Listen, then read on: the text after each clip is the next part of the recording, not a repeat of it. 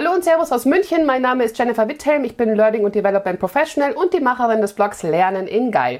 Wir brauchen gar nicht erst die nächsten turnusmäßigen Betriebsratswahlen abzuwarten, um festzustellen, dass klassische analoge Mitbestimmungsrechte so ein bisschen schwierig sind, was virtuelle Zusammenarbeit angeht oder vielleicht auch agile Zusammenarbeit angeht. Und deswegen spreche ich heute mit der Arbeitsrechtlerin Frau Sandra Biroth-Behre. Sie hat sich intensiv mit dem Thema beschäftigt. Sie gibt demnächst auch ein Buch mit dem Haufe Verlag heraus zum Thema agile Mitbestimmung im Betrieb. Vielen Dank, dass Sie sich heute die Zeit genommen haben. Und mich würde natürlich interessieren, wie sind Sie zu dem Thema gekommen? Was ist Ihr Hintergrund und was verstehen Sie unter agiler Zusammenarbeit? Ganz viele Fragen auf einmal. Genau. Also erstmal herzliche Grüße von Berlin nach München. Klasse, danke. Ähm, betriebliche Mitbestimmung beschäftigt mich eigentlich schon mein ganzes berufliches äh, Leben. Also äh, von der Prägung als Arbeitsrechtlerin natürlich erstmal in der Theorie, dann in der Praxis, äh, indem ich ähm, ja, den ersten wie es immer so schön heißt, eigenen Betriebsrat äh, hatte, als ich bei Peek und Kloppenburg ein Verkaufshaus verantwortete und damit äh, auch mich mit den Fragen ja, der Mitbestimmung das erste Mal live in der Praxis beschäftigt habe. Über viele, viele Jahre äh, bei Peek und Kloppenburg als Leiterin des äh, Arbeitsrechtsteams und ähm, genau die vielen Jahre, ich lenke direkt schon auf die zweite äh, Frage ein, ja, die haben immer mehr die Erkenntnis genährt und diese Erkenntnis beschleunigt sich einfach in den letzten Monaten und Jahren ähm, explosionsartig, dass Mitbestimmung zeitgemäßer, agiler, virtueller, jetzt natürlich auch insbesondere durch die Herausforderungen im Zuge der Corona-Pandemie werden muss.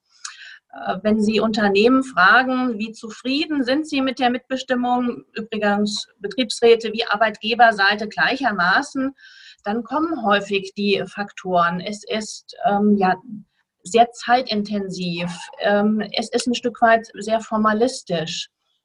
Und man hat im Moment ganz intensiv den Eindruck, dass so die, der Arbeitsalltag, äh, wie wir miteinander arbeiten und die betriebliche Mitbestimmung ja so ein bisschen mehr immer auseinander äh, dividieren, was nicht gut ist.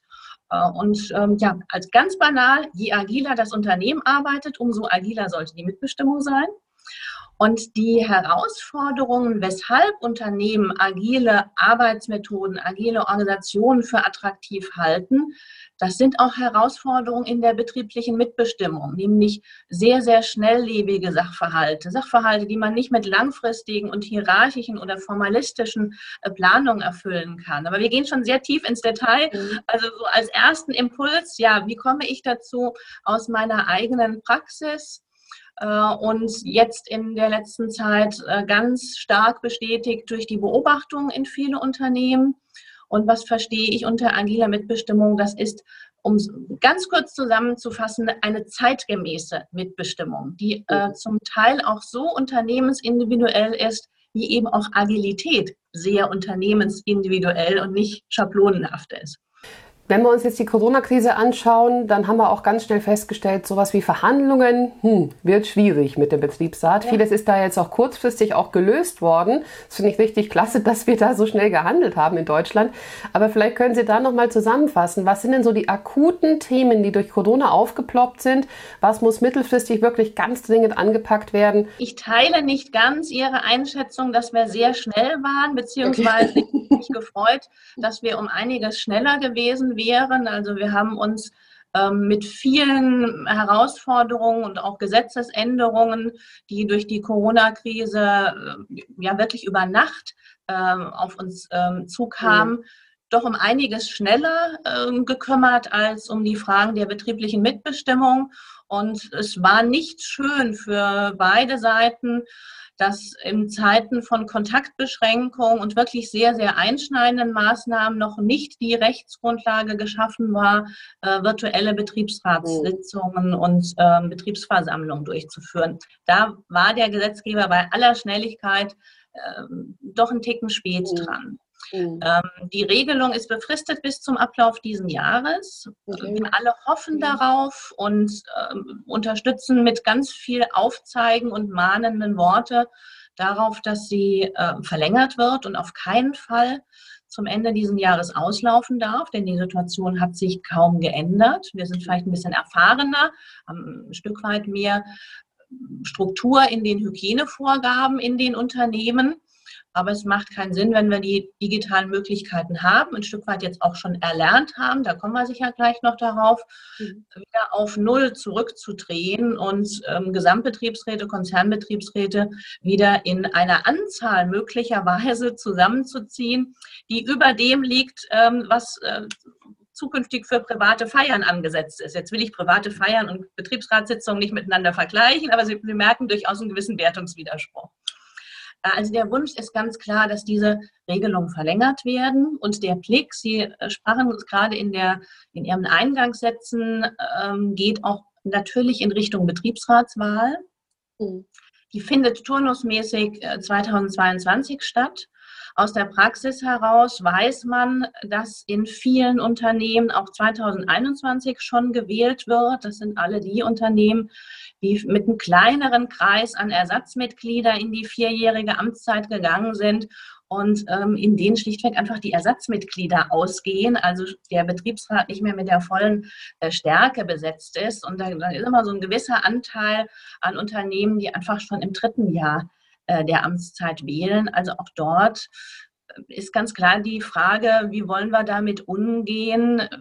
Ist es so sinnvoll, dass wir Mitarbeiter im Betrieb in ein Wahllokal zusammenziehen und möglicherweise rein darüber eine Infektionsquelle ja, für, für den ganzen Betrieb äh, verursachen. Mhm. Spannende Frage, digitale Betriebsratswahl, wahrscheinlich nochmal geeignet, um eine eigene Interview und Austausch mhm. äh, darüber zu führen. Aber als äh, Gedanke an der Stelle mit Nachdruck äh, platziert, sich bitte darüber nachzudenken, welche Konsequenzen es hätte, wenn man dort keinen mutigen äh, Weg gehen würde und auf dem bisherigen bleibt. Bevor wir gleich auf die agilere Welt kommen, wäre jetzt meine Frage an Sie erst einmal, wenn wir uns mit New Work beschäftigen, da habe ich manchmal persönlichen, den persönlichen Eindruck, dass viele dieses Thema scheuen. Viele wollen es zwar, aber viele scheuen es, weil sie die Diskussionsrunden mit dem Betriebsrat fürchten. Was ist denn prinzipiell erstmal wichtig in der Zusammenarbeit mit dem Betriebsrat, um da eine wertschätzende und wirklich effektive Zusammenarbeit hinzubekommen. Für viele ist ja der Betriebsrat immer noch so dieses Gespenst, dieses Monster, würde ich schon fast sagen, vor dem die Menschen Angst haben. Ja, ja. Also genau die Frage, die Sie stellen, ist fast die wichtigste. Erstmal auf die Grundlagen schauen und diese äh, verbessern, bevor man auf instabilen Grundlagen dann noch agile Methoden und New Work und, und, und draufsetzt. Ähm, und die Grundlagen der betrieblichen Mitbestimmung ist ganz, ganz viel Informationsaustausch. Oder eine Grundlage ist ganz, ganz viel Informationsaustausch. Das finde ich immer wieder faszinierend, wenn ich in Unternehmen hineinschaue, ähm, wie viel Zeit und äh, Detailtiefe man getrennt voneinander verbringt. Also eine Seite in der Erarbeitung neuer Konzepte und Projekte, die andere Seite Mhm. vielleicht in der Vermutung, was denn dort auf sie zukommen wird und wie wenig man Informationen untereinander austauscht. Und äh, je mehr ich einen Einblick in meine Gedanken, meine Schlussfolgerungen aus Daten, aus Analysen ziehe, umso mehr erleichter ich natürlich auch meinem Gegenüber, denen zu folgen. Also ganz wichtige und fast schon elementare Grundlage. Sprechen Sie miteinander, äh, informieren Sie sich wechselseitig. Das ist keine einseitige Geschichte, sondern auch von Betriebsratsseiten in Richtung Führungskräfte und umgekehrt. Was passiert, wenn, wenn Unsicherheit besteht? Unsicherheit, weil man sich nicht ausreichend abgeholt fühlt, weil man nicht davon überzeugt ist, alle Kenntnisse zu haben, um wirklich souverän ein Thema entscheiden zu können, dann passiert in aller Regel, dass man sich erstmal auf die Bremse stellt. Sozusagen, bevor ich was falsch mache, mache ich lieber nichts. Dagegen. Äh, und genau diese Bremse, die im schlimmsten Fall dann wieder mit stärkeren Maßnahmen und Sanktionierung und Unverständnis äh, versucht wird aufzulösen, genau diese Bremse kann ich eigentlich durch Informationen auflösen. Mhm. Und kleiner Schlenker kurz von den Grundlagen weg, jetzt schon mit Blick Richtung Agilität und New Work.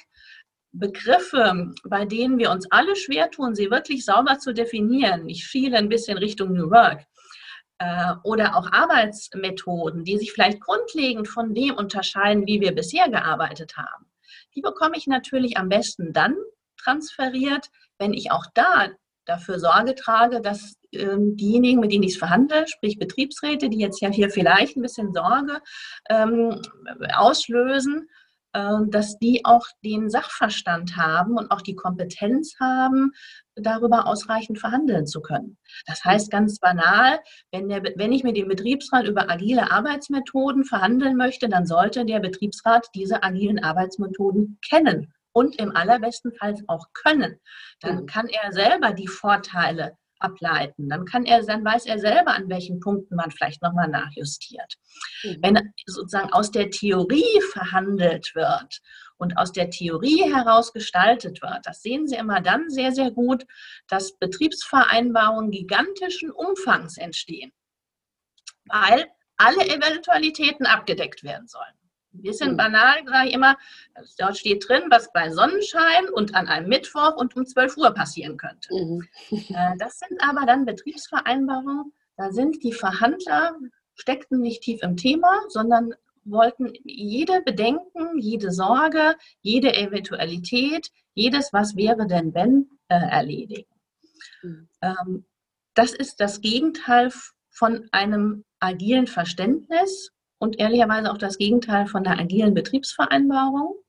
Ich greife auch hier ein bisschen vor. Mhm. Was ist eine agile Betriebsvereinbarung? Das ist ganz platt gesagt, wir machen erstmal, wir beobachten, wir reflektieren und wir lernen daraus.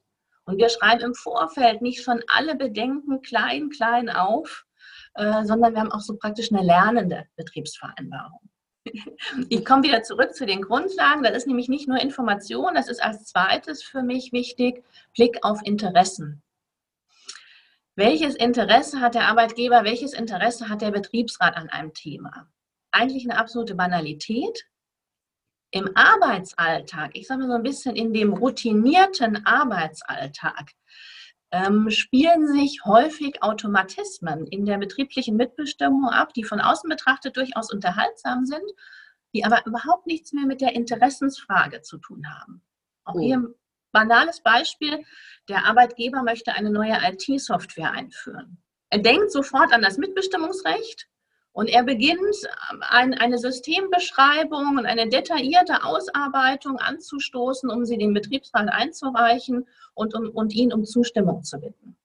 Der Betriebsrat seinerseits nimmt schlimmstenfalls jeden Passus und versucht sozusagen einen Gegenpassus zu formulieren, um möglichst wenig Anwendungsfälle zu ermöglichen oder möglichst rigide Kontrollmechanismen einzuführen. Und schwupps sind beide Seiten festgefahren in Automatismen, die jetzt eigentlich nur noch heißen, jetzt wird mal Verhandlungsgeschick oder vielleicht auch Missgeschick äh, versucht, der, äh, den einen oder den anderen Passus äh, herauszuhandeln und durchzusetzen. Und an keinem Zeitpunkt in diesem ganzen Strang, der vielleicht Monate dauern kann, haben sich mal, hat sich mal jede Seite für sich bewusst hingesetzt und ihre Interessen runtergeschrieben? Oder haben sich auch mal beide Seiten zusammen hingesetzt und haben miteinander analysiert, welche Interessen verfolgen wir denn mit dem, was wir aushandeln wollen oder was wir verhindern wollen. Mhm. Es ist teilweise erschreckend, wenn man in festgefahrene Verhandlungen in Unternehmen hineinkommt und diese Ausgangsfrage stellt und erstmal Schweigen im Raum ist. Das zeigt nämlich, dass man mittlerweile in so einem sehr automatisierten Miteinander festgefahren ist, das vielleicht sogar heißen kann, wir wollen erstmal immer das Gegenteil von dem, was der andere weiß, sozusagen im, im Extremfall. Mhm. Äh, und da fehlt es an der elementaren äh, Grundlage, nämlich Interessensfokus, Informationsbasis, miteinander sich regelmäßig austauschen und das Miteinander, ich glaube, es wird immer wichtiger, auch zu erweitern, nämlich auch mit den Mitarbeitern sich stärker auszutauschen. Mhm. Eine Grundlage, die durch, durch diese äh, Veränderung der Erwartungshaltung der Mitarbeiter nicht nur an den Arbeitgeber nach mehr individuellen Lösungen, äh, sondern auch an den Betriebsrat für ihn eine ganz spannende Situation oder auch durchaus eine belastende Situation entstehen lässt, dass die Mitarbeiterinteressen immer weniger homogen von einem Gremium gestaltet und entschieden werden können. Und dass einfach Mitarbeiter die Erwartung haben, Mitarbeiterinnen die Erwartung haben, selber auch Teil der Lösungsfindung zu sein. Und da wird für mich immer mehr auch zu einer Grundlage, die Mitarbeiter zu den richtigen Zeiten und in der richtigen Form an der betrieblichen Mitbestimmung partizipieren zu lassen. Das heißt nicht, dass wir Mitarbeiterumfragen als Ersatz zur betrieblichen Mitbestimmung denken. Ähm, das ist schon eine Herausforderung, das richtig miteinander zu verknüpfen. Aber allein der Strang über den Betriebsrat, der dann den Mitarbeitern ein einheitliches Ergebnis vorstellt, dieses One, One Size Fits All, das ist eben nicht nur in den Gesetzen schwierig, das ist auch in der betrieblichen Mitbestimmung schwierig. Also als dritte Grundlage auch noch die Frage, wie sieht denn unsere unternehmensinterne Mitbestimmung aus und unsere Verknüpfung ähm, wirklich bis zum einzelnen Mitarbeiter und der einzelnen Mitarbeiterin herunter? Sie haben jetzt äh, in einem Beispiel auch gerade eben die Einführung eines IT-Systems angedeutet. Kann man da ganz konkret sagen, wie da am besten Meilensteine aussehen? Ich denke jetzt gerade als Learning und Development Expertin an die Einführung eines neuen Learning Management Systems. Wie, ja. gehe ich da, wie gehe ich da am besten vor? Jetzt bin ich Personalentwicklerin, habe einen Betriebsrat, der ein bisschen misstrauisch vielleicht ist. Ja, das, ist das sind meine ersten Schritte. Auch da, ja. ja. Versuchen Sie viel, möglichst viel aus, von der Theorie in die Praxis zu holen. Mhm. Und äh, die besondere Problematik ist, wenn Sie ein neues System einführen wollen, dass Sie eigentlich noch keine Praxis haben dass beide Seiten nur aus dem, aus dem theoretischen Verständnis in Verhandlungen gehen und etwas gestalten, das noch gar nicht existiert. Deshalb so ein bisschen versuchen, in eine agilere Umsetzung solcher Themen zu kommen. Das braucht einiges wahrscheinlich ähm, bei, in bestimmten Unternehmen an Wandel zum, um, zur heutigen, zum heutigen Standard. Ähm, nämlich nicht im Vorfeld, vor der Einführung schon alles komplett im Detail zu regeln, mhm. sondern Einführung und Regelung, also das Leben der betrieblichen Mitbestimmung parallel durchzuführen. Wie ich es vorhin sagte, machen, beobachten, das heißt frühzeitig in die Umsetzung zu kommen. Die ersten Regelungen vielleicht erstmal wirklich nur sehr grob, sehr, sehr ähm, rasterartig durchzuführen. Dann zu beobachten, an welchen Punkten haben wir denn wirklich einen detaillierten Regelungsbedarf, mhm. sich auf die Themen zu konzentrieren und damit die betriebliche Mitbestimmung parallel zum Projekt praktisch äh, die ganze Zeit über mitlaufen zu lassen. Ähm, mhm. Ich habe das vor ja, mittlerweile jetzt schon fast zwei Jahren ähm, mit dem ersten Unternehmen im Zuge eines Mitbestimmungsscrums abgebildet und das jetzt schon bei mehreren Unternehmen mit ganz viel Freude und auch sehr viel Erfolg begleiten dürfen. Und so ein Mitbestimmungsscrum bildet genau das ab, was ich eben beschrieben habe. Das heißt, man beginnt damit erstmal die Anforderungen zu sammeln. Was wollen wir? Was muss geregelt werden? Welche Interessen hat jede Seite? Mhm.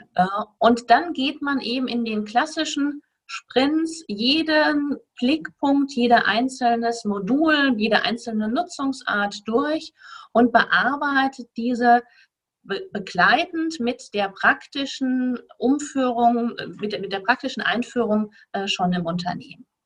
Äh, damit ändert sich die betriebliche Mitbestimmung elementar und dieses, was ich eingangs sagte, dieses Auseinanderfallen von Unternehmensalltag und wie läuft die Mitbestimmung, das habe ich damit sofort ähm, verhindert und miteinander zusammengekoppelt.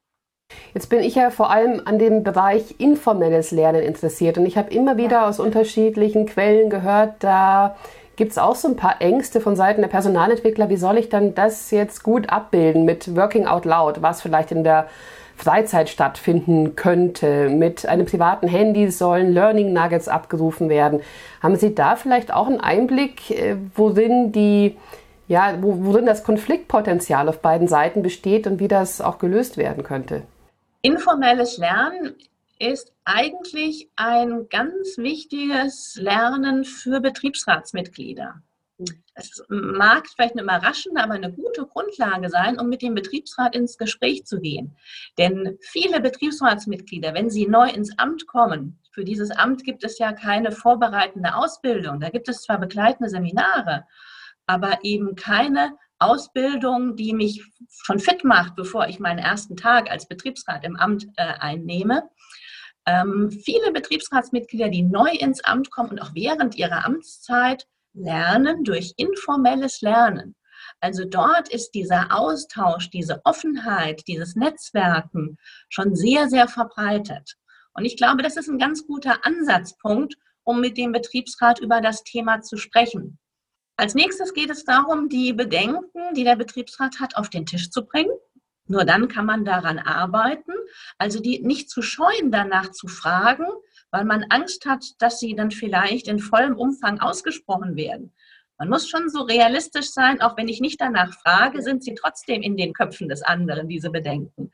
Also sie ansprechen, herauskitzeln, so offen kommunizieren, dass ich mit ihnen arbeiten kann. Denn erst wenn ich sie kenne, kann ich sie hinterfragen, kann überlegen mit dem Betriebsrat, was können wir begleitend einführen, um diese Bedenken zu eliminieren, abzufedern, für uns beide transparenter zu machen und immer wieder zu reflektieren, sind sie denn tatsächlich in nennenswertem Umfang oder sind sie tatsächlich berechtigt? Äh, also auch dort ganz wichtig, Transparenz schaffen. Ähm, wichtig ist, das gilt für vieles im Arbeitsleben, Begeisterung schaffen. Begeisterung ist so ein Wort, was manchmal beim Lernen, beim Einführung neuer Konzepte eigentlich gar nicht ausgesprochen wird, aber eine wesentliche Grundlage. Und wie kann ich begeistern? Na, indem ich ein Stück weit meinen eigenen Argumenten vertraue. Ich möchte ja nicht Working Out Loud Cycles einführen, weil mir das im Schlaf eingefallen ist oder weil es mir irgendwie äh, heute Morgen mit einem Blick in die Zeitung entgegengesprungen ist, sondern ich habe ganz gute Gründe, weshalb ich das einführen, ausprobieren möchte und diesen eigenen Argumenten auch mit Nachdruck vertrauen, dass wenn ich sie rechtzeitig informiere, den Betriebsrat befähige, ihm einen Einblick verschaffe, mich transparent mache, mich auch offen für seine Bedenken mache, dass diese Argumente äh, dann auch greifen werden. Und vielleicht greifen sie erstmal für eine Testphase, vielleicht greifen sie erstmal für eine Testgruppe, Vielleicht ist der Betriebsrat erstmal ein wesentlicher äh, Teil dieses Tests. Und dann wird regelmäßig reflektiert. Jetzt sind wir auch wieder bei Einbeziehung der Mitarbeiter, mit den Mitarbeitern reflektiert. Welchen Nutzen hat es für die Mitarbeiter? Welche Freude macht es den Mitarbeitern? Äh, und das eben im engen Austausch mit dem Betriebsrat. Mhm. Aber Sie merken, da ist ganz viel Lebendigkeit dabei und da ist eben nicht wir ähm, setzen einen Outlook-Termin ein, Kick-Off-Verhandlungen, Working Out Loud Cycle. Wir machen ganz viele PowerPoint-Folien über äh, das Thema und mhm. wir schauen dann erwartungsvoll in die Gesichter des Betriebs nach 60 Minuten. Und Sie sind doch sicher auch der Meinung, dass wir das machen sollten. Und dass dann erstmal etwas Zurückhaltung in der Mimik besteht, ist, glaube ich, nur zu erwarten. Jetzt haben Sie das alles sehr konkret beschrieben, finde ich richtig klasse, welche guten, greifbaren Tipps Sie geben. Angenommen, ich bin jetzt in einem Unternehmen und ich habe immer mit den gleichen, Entschuldigung, den Ausdruck, den gleichen Nasen zu tun. Also da sprechen immer die gleichen Parteien miteinander. Und mittlerweile hat sich das wirklich total verhärtet. Und jetzt habe ich dieses Interview gehört und mir geht wirklich ein Licht auf, was Sie alles so sagen. Das ist gut, das ist schon mal ein Erfolg. Das ist schon mal ein Erfolg. Wie schaffe ich es denn dann an dieser Stelle, das Ganze wieder ein bisschen weicher hinzubekommen? Ja, jahrzehntelange Konflikte schwelen in der Luft. Wie können wir wieder ins Gespräch kommen? Wie kann wieder Vertrauen entstehen? Reflektieren Sie für sich selbst erstmal ganz ehrlich, ob Sie in der Lage sind, sich am nächsten Morgen neu zu erfinden in Bezug auf mhm. die von Ihnen genannten Nasen. Und selbst wenn Sie sich das zutrauen, reflektieren Sie es auch nochmal für alle anderen Beteiligten. Mhm. Äh, je festgefahrener dieser Automatismus ist und der Sog in das Bekannte ist riesig, äh, je schwerer ist es tatsächlich, dass man das aus sich heraus neu gestalten kann. So wie wir durch Corona an der Stelle einen positiven Impuls bekommen haben, wir das Thema nochmal kurz aufgreifen, wenn wir darüber sprachen und wir gesehen haben, bei aller Dramatik, die mit der Pandemie verbunden ist, wie schnell durch so einen ähm, Impuls plötzlich Dinge möglich sind, die früher jahrelang geredet und zerredet wurden. Ähm, so schnell kann es vielleicht dann auch tatsächlich durch einen Impuls von außen möglich sein, anders miteinander zusammenzuarbeiten. Ähm, ich, ich, bin da ein, ein bisschen skeptisch aus meiner Erfahrung, dass das leicht ist für die Parteien aus sich heraus äh, zu schaffen. Manchmal braucht es einen Anstoß von außen, der genau diese Automatismen, das sind dann Sätze, die man immer und immer wieder hört. Und wenn man merkt, dass die Betriebsparteien mehr darin verhaften, sich gegenseitig zu sagen, was in der Vergangenheit nicht geklappt hat, äh, statt einen offenen Geist zu haben, wie sie es jetzt neu regeln wollen, dann könnte das ein guter Weg sein, ähm, sich einen Impuls von außen äh, zu holen. Das heißt nicht, ich denke nicht eine ähm, fertige, extern eingekaufte neue Mitbestimmungskultur äh, mhm. sich zu holen, wenn das überhaupt äh, möglich wäre, das seriös anzubieten, sondern eine Unterstützung dabei für sich individuell die eigene ja, Mitbestimmungskultur, die eigene Art äh, der Zusammenarbeit zu gestalten. Das äh, hat ganz, ganz viel mit Wertschätzung zu tun, dass man sich, dass beide Betriebsparteien sich damit auch ähm, zuerkennen, dass sie die Verantwortung einnehmen, miteinander gestalten zu können, wie denn die Mitbestimmung im Unternehmen in der Zukunft aussieht, weil einfach mhm. Mitbestimmung auch ein ganz erfolgsrelevanter Faktor ist.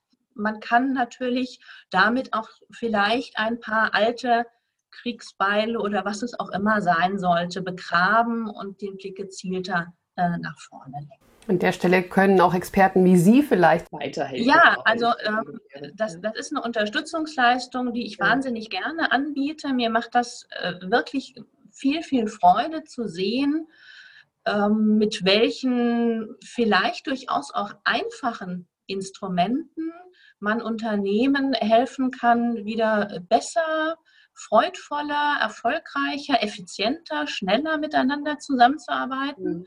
Ähm, vermeintlich einfache Instrumente, so einfach sind sie dann eben doch nicht, weil es ist irgendwie mhm. eine riesige Hürde äh, für die Beteiligten selber auf dem ähm, Weg, neuen Schwung aufzunehmen. Und das ist ähm, eigentlich immer die größte Bestätigung, wenn nachher beide Betriebsparteien das Feedback geben, nach einigen Zeitfenstern, nach Monaten, äh, welche wahnsinnige Veränderung sich in der Kultur und in der Art des äh, Miteinanderarbeitens ergeben hat. Ja. Denn wenn man häufig die Starrheit des Betriebsverfassungsgesetzes an manchen Stellen durchaus zu Recht kritisiert, muss man ganz ehrlicherweise sagen, wie die Betriebsparteien zusammenarbeiten, ist im Better VG überhaupt nicht geregelt. Also da ist wahnsinnig viel Gestaltungsfreiheit, die leider häufig nur unbenutzt bleibt. Und ich glaube, genau auf das geht auch Ihr Buch ein. Agile Mitbestimmung im Betrieb sucht sich genau diese Felder, die gestaltbar sind mit sehr konkreten Tools. Vielleicht wollen Sie da auch noch ein, zwei Sätze dazu sagen. Was erwartet uns in Ihrem Buch? Ja, ein, zwei Sätze wird schwer, aber ich bemühe mich sehr und redlich. Das Buch ähm, bildet an ganz vielen Praxisbeispielen im erst, in erster Linie Sensibilität für die Herausforderungen der Zukunft.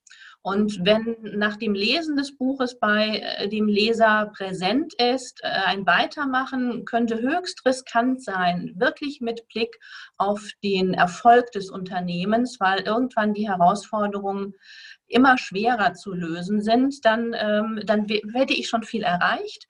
Und in zweiter Linie gibt es ähm, Gedankenimpulse, auch anhand von Praxisbeispielen, wie man sich den Herausforderungen stellen kann. Und möchte als drittes und letzten Punkt Lust machen und Mut machen, äh, genau dieses gemeinsame individuelle Gestalten anzugehen, was ich eben beschrieb. Und was, was sind die Themen, die einem ein Stück weit wachrütteln sollte? Das Betriebsverfassungsgesetz geht zum Beispiel immer von einer Arbeitgeberentscheidung aus. Und alle Mitbestimmungsrechte, die heute durch selbstorganisierte Teams, sei es nur Dienstplangestaltung, das würde so ein selbstorganisiertes Team als Wording nie verwenden, aber so, so sieht es das Wetter VG vor. Ähm, alle ähm, Inhalte, die, von den, die zunehmend von den Mitarbeitern gestaltet werden, ähm, virtuelle, volatile Teamzusammenstellung, die mit dem starren Versetzungsbegriff des Better VGs von einem Arbeitsplatz auf den anderen Arbeitsplatz gar nicht mehr sich zu vereinen lassen. Diese Themen sollten Unternehmen, sollten Betriebe für sich angehen und ein Stück weit für sich definieren im Rahmen der gesetzlichen Regelung, weil sie sonst einfach ganz viel Zeit schlimmstenfalls auch Nerven, auch schlimmstenfalls auch Beraterkosten investieren um ein gesetzliches Regelwerk ja, irgendwie auf, auf die Ist-Situation einzupressen. Äh, und das einfach tatsächlich der gestalterische Ansatz, wie ich finde, der deutlich bessere. Und diese drei Komponenten ein bisschen sensibilisieren, durchaus auch wachrütteln, durch Praxisbeispiele und Autorinnenimpulse äh, inspirieren lassen und ähm, Mut, ähm, Mut und Lust machen, äh, zum eigenen Gestalten. Äh, ja, damit werden äh, reichlich Seiten gefüllt. Und ich glaube, es macht Spaß zu lesen, weil es eben kein Lehrbuch agiler Mitbestimmung ist. Das könnte es auch gar nicht sein. Gibt keine Raster, kein Schema für agile Mitbestimmung.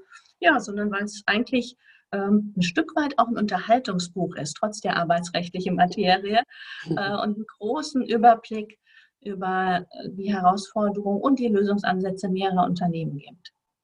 Klingt richtig, richtig gut. Also ich werde auf jeden Fall eine Ihrer ersten Leserinnen sein. Frau Birot-Beere, ich weiß, wie stark Sie momentan eingespannt sind. Umso mehr sage ich Dankeschön für dieses aufschlussreiche Gespräch. Und ich würde mich sehr freuen, wenn ihr meinen YouTube-Kanal abonnieren würdet, Lernen in Geil oder gerne auch meinen Podcast. Der ist verfügbar über die üblichen Verdächtigen wie Spotify oder Google oder auch Apple iTunes. Ja, und kontaktiert mich auch sehr gerne über LinkedIn. Mein Name ist Jennifer Witthelm und schaut gerne auf meine Homepage www.lerneningeil.de.